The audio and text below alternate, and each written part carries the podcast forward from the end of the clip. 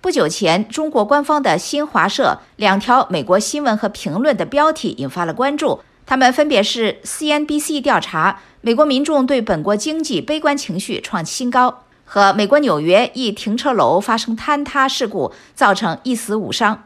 与此同时，北京一家医院火灾造成近三十人死亡的消息，中国当局则是严加封锁。观察者们注意到，反美宣传已经成为中国媒体每天的重头戏。不过，甘蔗不会两头甜。下面请陆阳分享美国之音记者金哲的报道。陆阳，好的，宇宙，这篇报道是记者金哲。对总部设在美国首都华盛顿的防务政策智库詹姆斯敦基金会网站的中国简讯总编和中国项目经管人约翰·范·欧德纳伦的专访。刚才的引言部分提到，反美宣传已经成为中国媒体每天必做的功课和重头戏。对此，欧德纳伦认为，中国共产党政府进行反美宣传虽然历史悠久，但是如此把反美宣传当作重头戏，可以说是一种新现象。他认为，中国或中共宣传机构的战略是持续不断地尽力宣扬美国的问题，但是对中国所面临的挑战则极力淡化。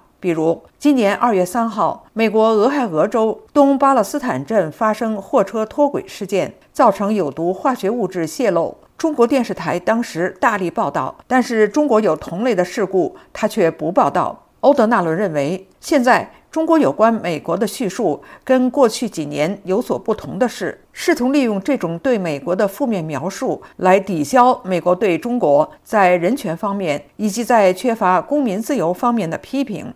他说，自特朗普和拜登政府以来，这种情况尤其明显。中国当局试图把美国说成是虚伪或伪善的国家，出于政治的理由利用人权。欧德纳伦认为，这种做法就是对美国的批评有些恼火。这跟中国当局先前长久以来所正式宣扬的说法不同。先前，中国受到美国批评的时候，是以不干涉中国内政的原则予以应对的。因此，在这方面，中国有些变化。近来，中国政府在受到批评时，政府、官方媒体和政府的支持者常常诉诸于“外国也有臭虫”的辩论方式。对于这样的辩论方式，欧德纳伦认为这些说法对中共来说，在国内有一些有限的用处，但在对美关系方面没有任何的用处。欧德纳伦指出，说对方也有问题。这种宣传手法对中华人民共和国来说，其用处就在于所谓的南部世界。这些国家当中，很多曾经是殖民地。或者是半殖民地，他们非常怀疑西方国家。这种情况可以在他们对俄乌战争的态度中看到。所以，中国的说法可能会在这些国家中引起共鸣。